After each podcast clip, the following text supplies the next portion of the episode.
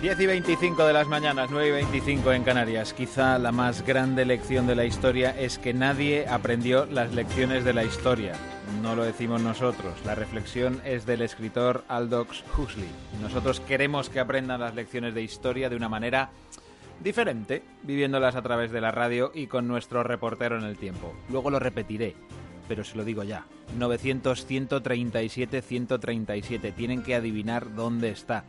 Y después de haberle tenido en las anteriores semanas una travesía por el Atlántico en una batalla naval, creo que este viernes Jorge Abad está en un lugar mucho más tranquilo. Nos alegramos, por cierto. Vamos a intentar esta conexión, ya lo saben, siempre agradecidos al Servicio Exterior de Radio Nacional de España que facilita estas conexiones, al Servicio Técnico Exterior.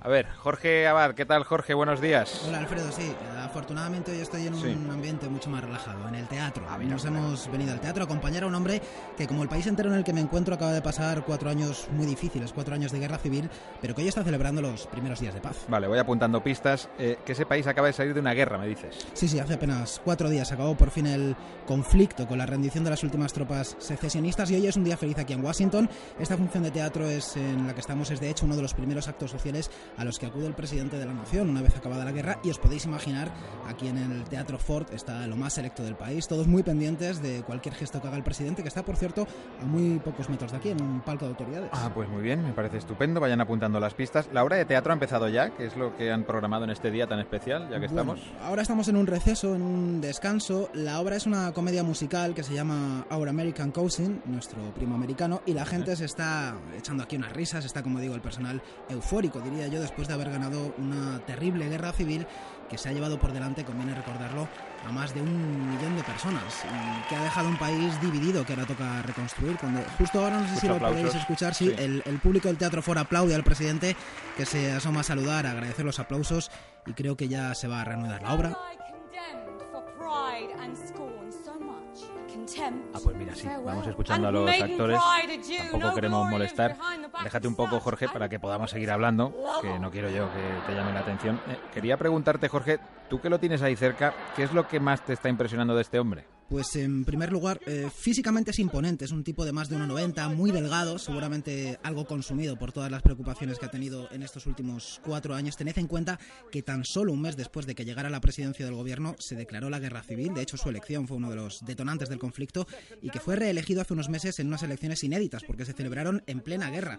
Así que este, este presidente no conoce apenas lo que es gobernar en tiempos de paz. Pero creo que has tenido ya oportunidad de comprobar lo querido que es por su gente, que eso también está bien. Sí, sí, la gente le adora, es un tipo realmente con, mucho carisma y que además viene desde abajo, procede de una familia muy humilde, muy pobre y a pesar de que ahora es un hombre de éxito, ha tenido una vida llena de desgracias. ¿Desgracias como cuáles?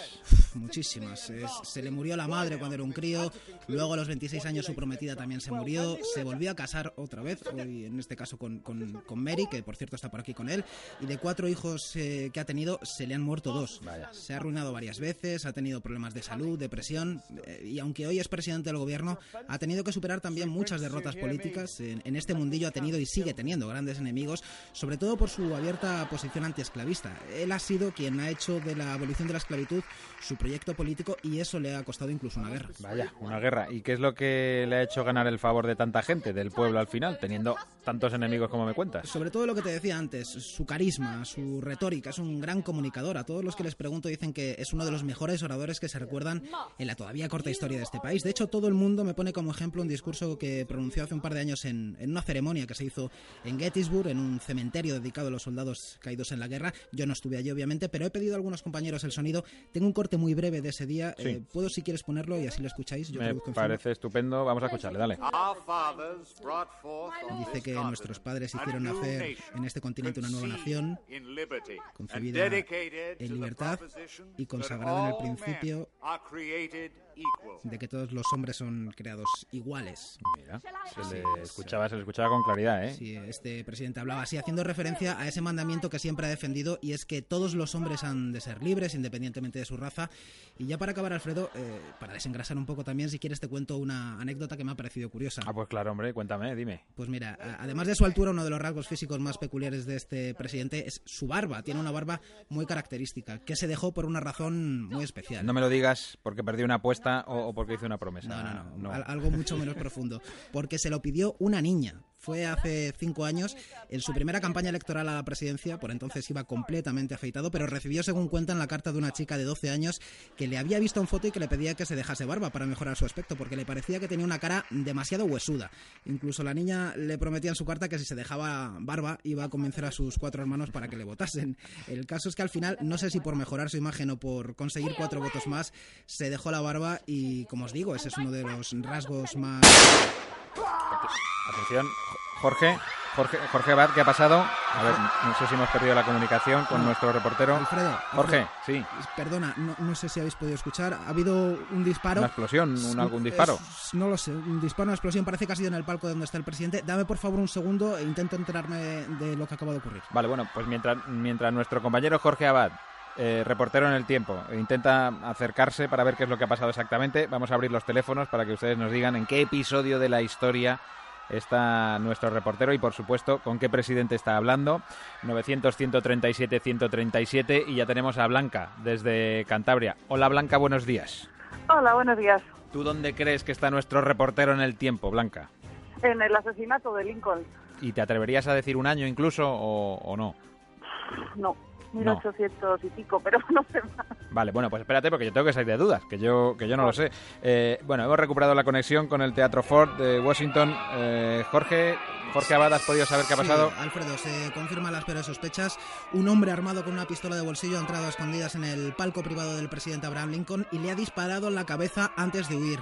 El presidente de los Estados Unidos está inconsciente, tirado en el suelo, está atendido ya por un médico, pero su estado, eh, por lo que vemos, parece muy grave. Bueno, pues te dejamos ya tranquilamente, Jorge, para que puedas entrar en el boletín de las 11, de las 10 en Canarias y contar esta última hora que nos llegaba efectivamente desde el 15 de abril de 1865 y su asesino, un actor llamado John Wilkes Booth, que estuvo fugitivo 12 días antes de que fuera localizado en un granero de Virginia y acribillado a tiros por soldados de la Unión. Así que Blanca, desde Cantabria, efectivamente has acertado. Enhorabuena, Blanca.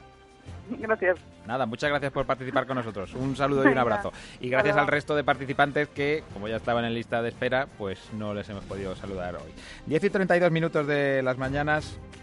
9 y 32 en Canarias. Por Twitter también nos ha llegado algún otro que efectivamente se sabe hasta el día. 14 de abril de 1865. Bueno, 15, 14, 15. Igual era madrugada entre una cosa y otra. Muchas gracias a todos los que han participado. Seguimos las mañanas de Radio Nacional.